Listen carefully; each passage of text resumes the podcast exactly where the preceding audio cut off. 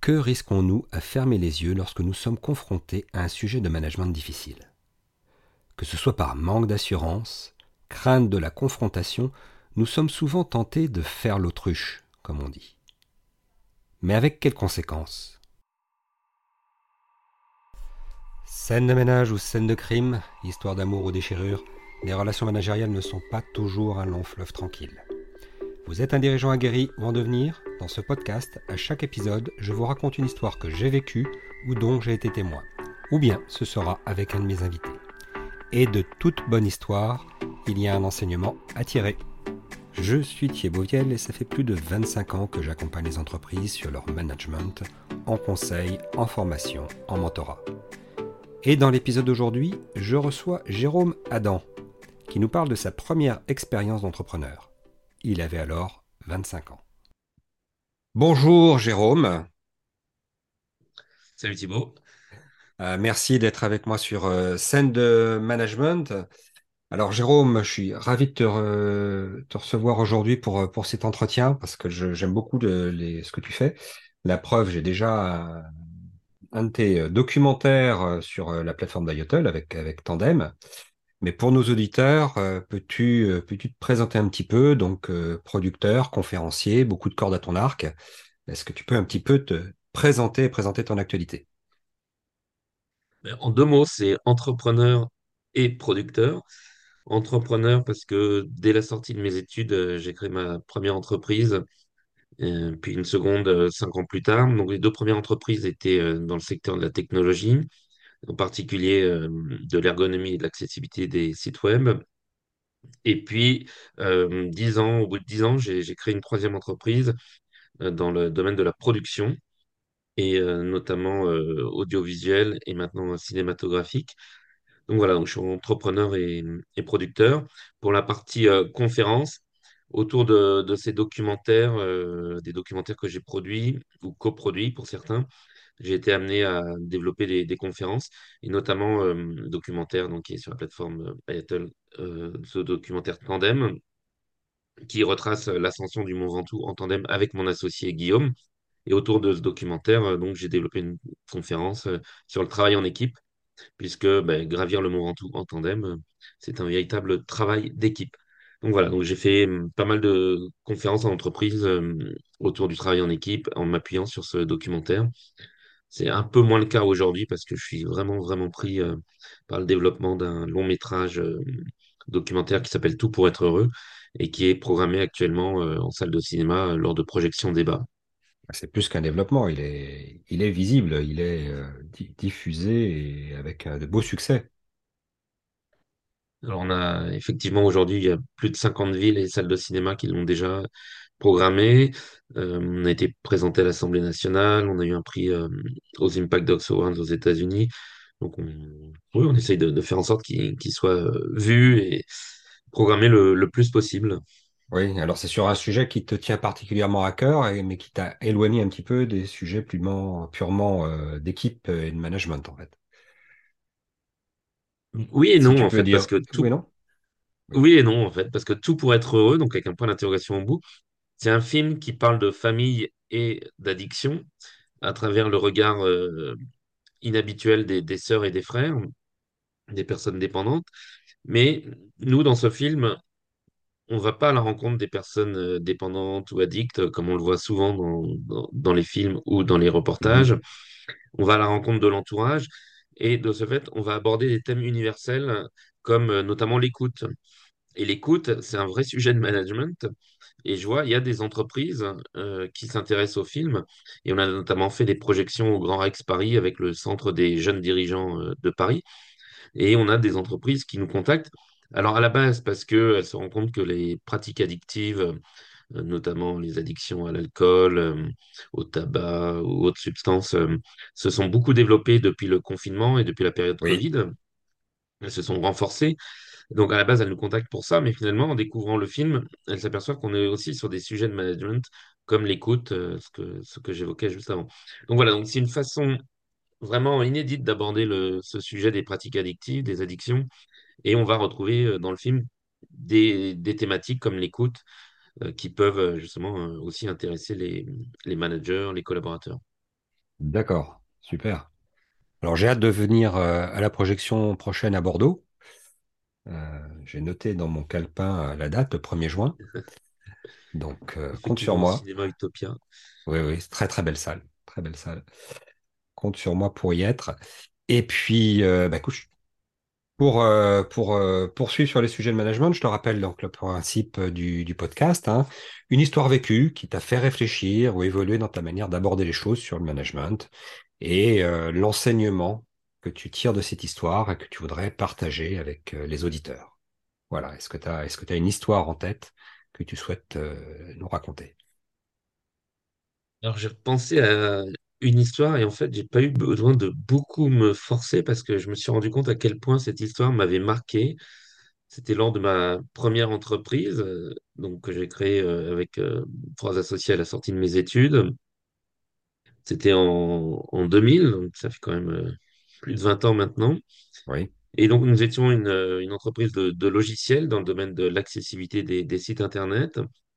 Et au départ, avant d'avoir notre équipe euh, R&D, on avait fait le choix, euh, encouragé aussi par certains de nos actionnaires, à sous-traiter les premiers développements informatiques du logiciel à une société de services informatiques.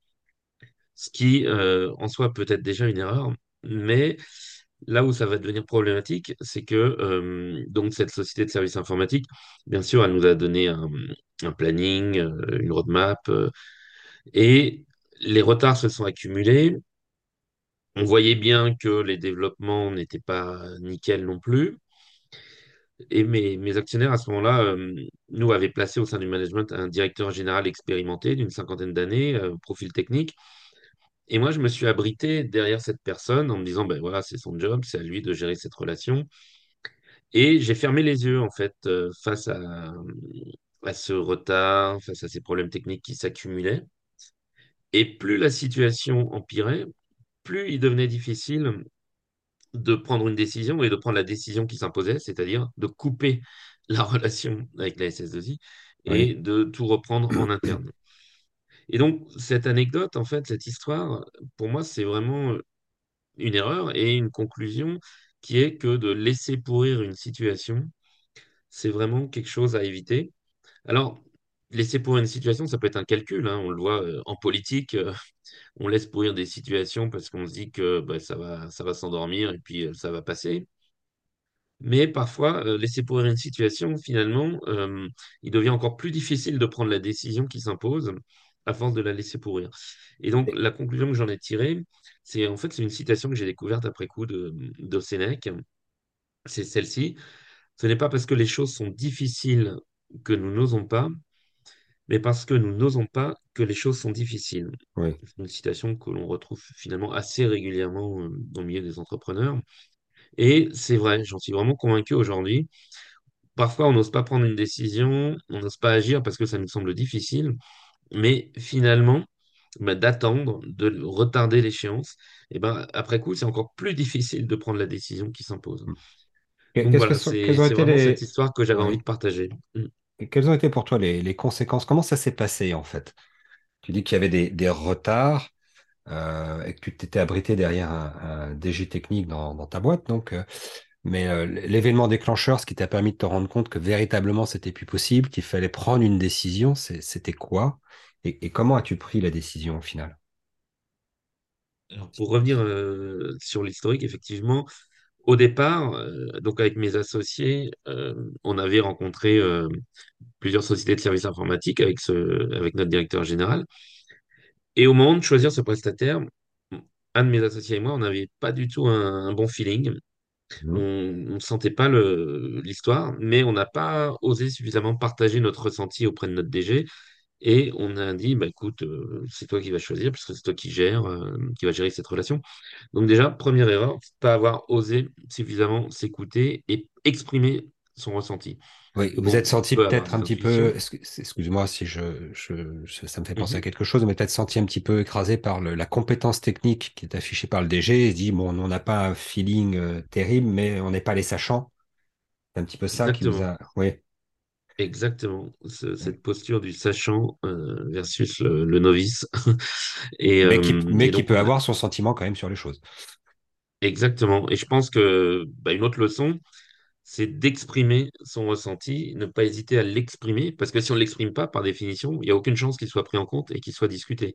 Ça ne veut pas dire qu'il soit forcément valable euh, et, euh, et qu'à la fin, il sera pris en compte. Mais en tous les cas, s'il n'est pas exprimé, il n'y a aucune chance qu'il soit pris en compte. Donc ça, c'est une autre leçon que j'ai tirée, c'est de ne pas avoir peur d'exprimer son ressenti, en quelque sorte aussi d'oser s'affirmer, euh, et on peut le faire euh, de façon tout à fait euh, courtoise et, et euh, sans que ce soit polémique. Euh, donc voilà, donc oser s'exprimer. Donc ça, c'est le départ de, cette histoire. Et ensuite, donc, bah, les développements euh, ont commencé à, être effectués par ces prestataires. Il y a eu des premiers livrables. Et les premiers livrables, bah, tout de suite, il y a eu du retard sur la roadmap. Et puis, techniquement, ça nous semblait un peu, peu limite. Et nous, en parallèle, on a commencé à recruter notre équipe de R&D Donc, ce qui au départ a été fait pour gagner du temps, au final, euh, finalement, on nous a fait perdre du temps parce que quand on aura récupéré le produit, notre propre équipe R&D qu'on a constituée entre-temps Mhm. euh, va re- redévelopper la solution à plus de 80%. Donc, 80% de ce qui avait été développé va partir à la poubelle, quoi. Ouais, perte de Donc, temps et d'argent. le temps et l'argent, exactement. Donc, finalement, cette idée de vouloir gagner du temps, euh, au départ, n'a pas été du tout, pas du tout été bonne. Et quand on a un cœur de métier qui est le logiciel, c'est c'est quand même bien d'avoir ces compétences en interne. Mm. Et comment tu t'es Euh, senti, toi, à ce moment-là, du coup, avec ces, ces retards? Qu'est-ce que ça t'a fait? Qu'est-ce que c'était les, les un profond euh, sentiment de malaise, clairement, euh, face à, à ces retards. Le stress aussi face au cash, parce que on avait fait une première levée de fonds, puis on en a fait une deuxième. Et le, donc la première, euh, c'était euh, 2 millions d'euros, la deuxième, c'était 1,5 million d'euros. Euh, ben, euh, voilà, on avait brûlé beaucoup de cash sur la première levée de fonds. Et donc, euh, on avait commencé à constituer les équipes et, euh, commercialement, on a pris beaucoup de retard. Donc, euh, voilà, c'était un grand stress euh, à gérer euh, face au, cash qui était euh, cramé, face à la responsabilité vis-à-vis des investisseurs. Donc, euh, oui, et, j'étais mal et et je pense que j'ai fait un peu la politique de l'autruche en m'abritant euh, derrière le, le, ce DG euh, au profil technique. d'accord. Mais, mais av- avec le recul, est-ce que tu sais dire pourquoi cette politique de l'autruche? Est-ce que c'était euh, confiance en lui, manque de confiance dans ton jugement? Est-ce qu'il y a eu des... qu'est- Qu'est-ce qui fait que dès le départ, il n'y a pas eu euh, cette réaction de dire, bon, euh, on va dans le mur ou il faut redresser la barre? Comment, comment... Un manque de confiance euh, en moi au sens, euh, peut-être manque de confiance, mais aussi pas oser, encore une fois, suffisamment s'exprimer. Oui. Donc ça, c'est vraiment quelque chose que j'ai corrigé aujourd'hui et dès que je ressens quelque chose, euh, je l'exprime, on en discute et on voit euh, si le doute qui peut être en moi est justifié ou pas. Euh, mais en tout cas, voilà, ne pas oser, ne pas hésiter à écouter ses, interrogations, ses doutes, ne pas oser, ne pas hésiter à exprimer euh, ses idées.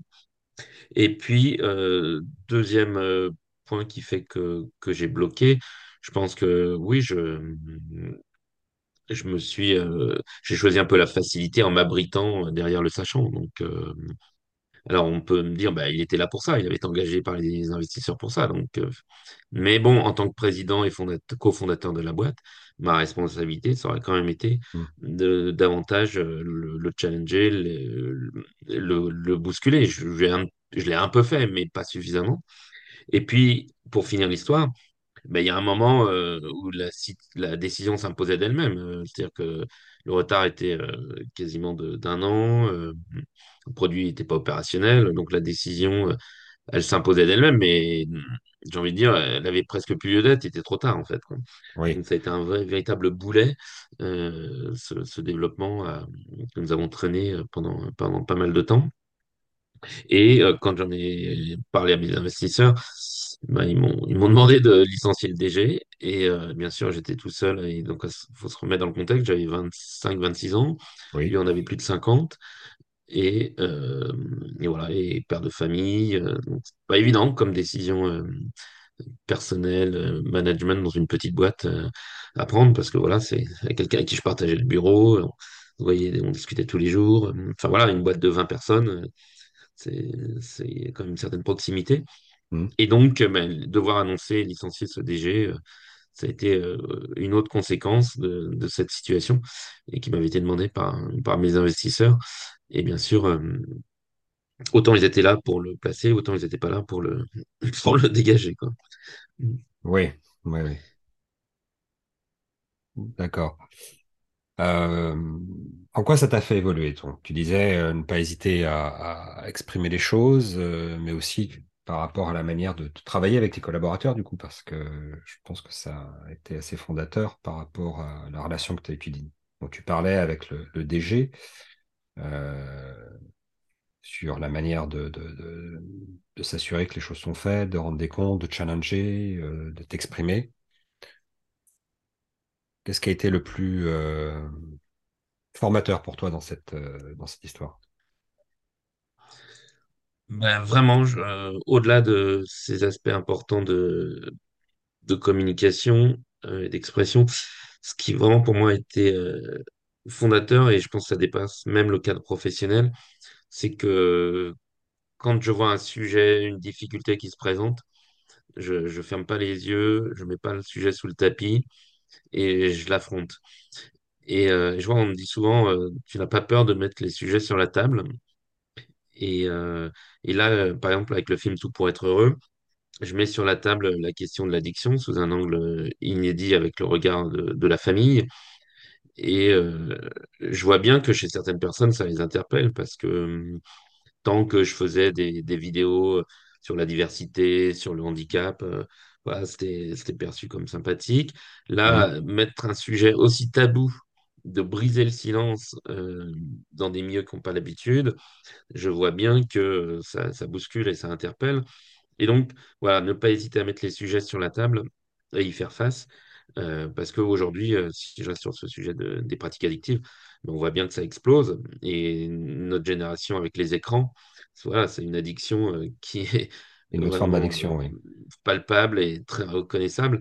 Et ça, c'est un vrai sujet de société, l'addiction aux écrans, par exemple. Donc voilà, ne pas hésiter à mettre les sujets sur la table. Euh, et mon épouse me dit souvent euh, que je suis quelqu'un qui ne procrastine pas, peut-être pas assez parfois, mais euh, voilà, c'est, ça a vraiment été fondateur. Et le, ben, le pendant et l'inconvénient de ça, c'est de réussir à, doser le curseur et à mettre le, le curseur au bon endroit pour le temps. Parce que voilà, pour exprimer les choses, agir, il y a forcément un temps euh, qui est euh, celui de la réflexion, après celui de l'action. Et donc, il faut réussir à doser un peu le curseur pour le mettre au bon endroit entre le temps de la réflexion et le temps de l'action. Donc, c'est pas parce que je ressens quelque chose ou que euh, je me dis là, il y a un problème, il y a quelque chose à faire, il faut y aller, qu'il faut y aller tout de suite. Après, il y a, ce, ce- cursus, ce curseur, pardon, du temps à savoir placer. Et ça, c'est avec les expériences, j'apprends également à, me dire, voilà, là, je ressens quelque chose. Déjà, euh, qu'est-ce que je ressens exactement? Euh, Donc, mettre des mots euh, sur ce ressenti. Ensuite, confronter ce ressenti au regard des autres, donc en parler avec les autres. Donc, du coup, rentrer dans le terrain de l'écoute, être à l'écoute de ce qu'ils vont me dire, savoir euh, discerner après, c'est est-ce que je vais prendre leurs remarques euh, intégralement euh, ou pas. Et puis, à partir de là, ben, il y a une décision à prendre. Et donc, qu'est-ce que je fais et quand je le fais. Donc, Voilà oui, vraiment, euh, et je pense que ça dépasse vraiment le cadre professionnel, c'est aussi euh, dans ma vie personnelle. euh, je pense que ça, ça se retrouve aussi. d'accord. Donc, c'est un sujet qui est assez récurrent chez, chez les entrepreneurs que je, avec lesquels je m'entretiens. C'est, vraiment cette notion de euh, s'écouter, savoir euh, mettre des mots sur les choses pour euh, écouter son sentiment, même quand on n'est pas, même quand on n'est pas soi-même le spécialiste. Mais ce sujet de, de l'écoute, c'est s'écouter et écouter les autres. C'est vraiment un sujet récurrent.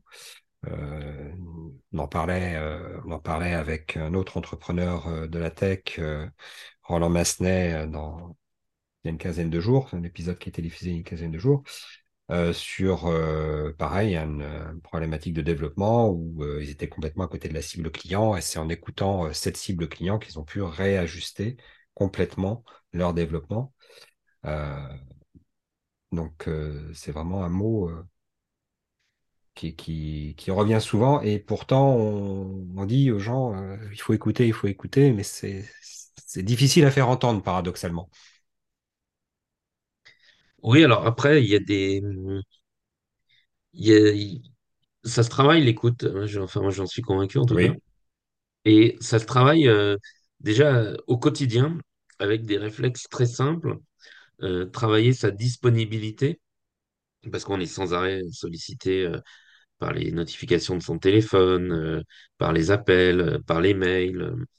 Et donc travailler sa disponibilité, euh, ben, c'est euh, savoir euh, ménager des temps euh, où on se coupe de tout ça. Par exemple, euh, nous à table, à la maison, maintenant, euh, il est, le portable est interdit. Et donc, c'est un, un travail, euh, c'est un temps où on va être euh, plus disponible aux autres et dans l'écoute. Et je pense qu'avec des petits exercices comme celui-ci, des habitudes comme celle-ci, eh bien, on apprend aussi à travailler sa disponibilité. oui. Euh, par exemple, aussi, euh, se réserver certains temps où là, on va traiter ses mails euh, et puis on va pas y revenir. Euh, voilà, donc travailler sa disponibilité euh, à l'autre, ça peut se travailler avec des exercices comme cela du quotidien. Et puis écouter ensuite un autre conseil qui m'a été, j'ai envie de dire, que m'ont inspiré mes expériences personnelles, c'est ne pas penser à la place de l'autre, c'est éviter de penser à la place de l'autre. Ce que tel, euh, dans les accords Toltec, on retrouve Oui, dans ne pas interpréter. dans- ouais, c'est ça, ne, ne faire aucune interprétation. Euh, ben moi, avant de lire les accords Toltec, j'avais eu cette phrase euh, tirée de mes expériences, c'était Mm. éviter de penser à la place des autres. Oui, Et, euh, et donc, ça, ça aide aussi à être euh, dans l'écoute. Je vois, bon, donc moi, je, je suis aveugle, et parfois, quand je me déplace dans la rue, euh, je me rappelle de ces personnes euh, qui me disent, euh, tiens, ben, vous allez là, c'est à droite. Mais non, euh, pourquoi j'irai à droite? euh, Qu'est-ce que vous en savez que je vais à droite? Euh, Je vais peut-être continuer tout droit, en fait, tu vois. Et donc, éviter de penser à la place des autres. Euh, voilà, moi, ça m'était inspiré très vite dans mes expériences personnelles en raison de mon handicap, mais, mais pas que. Et donc voilà, donc l'écoute, ça se travaille aussi comme ça, éviter de, de penser à la place de l'autre Mm. et vraiment euh, accueillir euh, ce qu'il a à nous dire. Euh, et on rebascule un petit peu peut-être parfois sur le côté sachant, ce que tu disais tout à l'heure, euh, pas être dans la posture du sachant, mais vraiment être dans celle d'accueillir ce que l'autre a à nous dire. Après, l'écoute, ça se travaille aussi, euh, bah, il y a tous les biais, maintenant il y a beaucoup d'études qui sont sorties sur les, sur les biais cognitifs, tout ce qui va perturber notre, notre écoute, notre analyse. Et donc, euh, ben voilà, ça, les biais, il faut savoir que ça, ça existe. Et, euh, et encore une fois, pour éviter de, de tomber, de, d'être sous l'influence de, de ces biais, eh ben, ça, ça peut être éviter de penser à la place de l'autre. Donc, cet accord Toltec euh, ne fait aucune euh, interprétation. Et puis, euh, ben, confronter euh, ce qu'on pense euh, à l'autre et vraiment pas avoir peur de, de confronter son point de vue. Et pas avoir peur de Voilà, poser des questions aussi, parce que je me rends compte que parfois on écoute et puis on pense que l'autre a dit ça, mais on n'est pas complètement sûr, mais on préfère partir sur ces cette idée-là que de poser une question qui serait mais aussi simple que pourquoi tu dis ça? mm, Voilà, je me souviens euh, de, de- de- de risques d'incompréhension qui peuvent y avoir. Parfois, les mots n'ont pas la même valeur ou les mêmes valeurs en fonction des personnes. Et, euh, et, euh, il peut y avoir des risques d'incompréhension. Donc, euh, si on n'est pas tout à fait sûr d'avoir compris ou qu'on est en train, dans notre tête, de nous dire il est complètement idiot, lui, ou quoi, peut-être lui poser la question pourquoi il dit ça? plutôt que de penser que ce qu'il a dit, est- enfin, ce qu'on a compris est vraiment ce qu'il pense, quoi. oui, Et, les... euh, Ben, en fait, moi, je- avec Patrick Blanchet, là, qui est- qui était conseiller, en communication, j'avais écrit un livre là, en, en 2006, et euh, Entreprendre avec sa différence. Et euh, dans ce livre, on avait écrit un chapitre, Être naïf et lucide à la fois. Et on disait qu'il fallait pas avoir peur de pousser la naïveté, euh, justement, et ça rejoint ce que tu disais, c'est de poser des questions, quitte à paraître un peu naïf parfois. Euh, et c'est une posture qui permet aussi de, d'aller au fond des choses et d'être sûr qu'on a bien compris la même chose. Oui, Euh, et voilà, c'est, c'est quelque chose qui me dérange pas, moi, de passer. Je préfère passer pour un naïf, euh, le gars qui sait pas forcément, qui pose plein de questions, plutôt que d'afficher parfois une assurance et de, de- d'aller directement dans le mur, quoi. Très bien. Très bien. Merci beaucoup, euh, Jérôme, pour, euh, pour ces réflexions. Euh, cette boîte, comment ça s'est fini pour elle?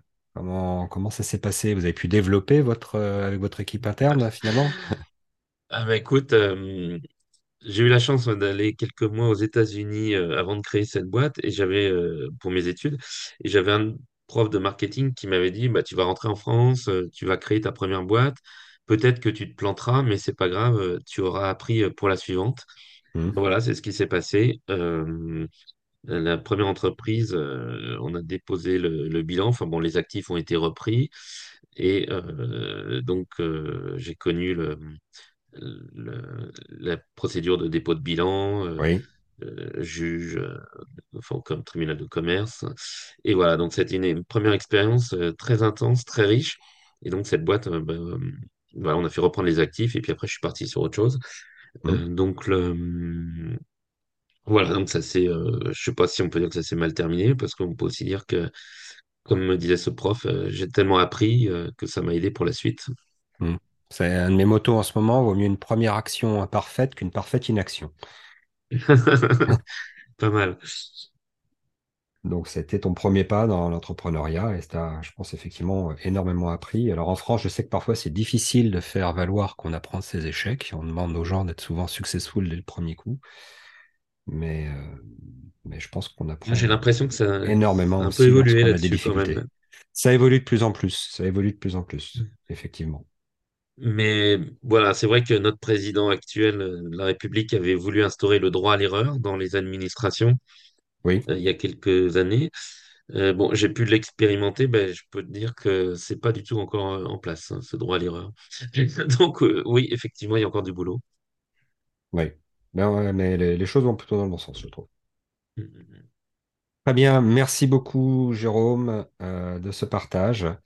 Et puis, bah, je rappelle à ton actualité avec tout pour être heureux, point d'interrogation, qui est euh, dans les salles. Euh, je mettrai euh, dans le, le podcast le lien vers, vers le programme pour que vous puissiez aller voir si, si le film est programmé dans votre ville. Surtout pas louper. C'était vraiment un sujet qui peut nous toucher tous sur les différents modes d'addiction. Moi, je sais que j'ai des inquiétudes particulières sur la- l'addiction aux écrans chez, chez les jeunes et le manque d'attention que ça génère. Donc, voilà, merci, merci beaucoup et puis à, à très très très bientôt. Merci pour l'invitation. Bonne continuation. Merci.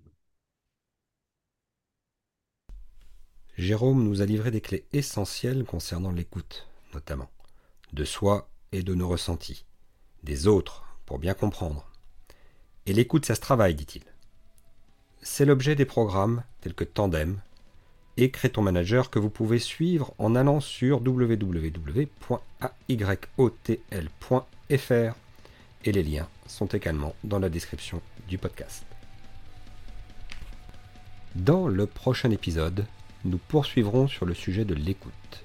Nous aborderons le sujet de savoir comment éviter de laisser une mauvaise première impression.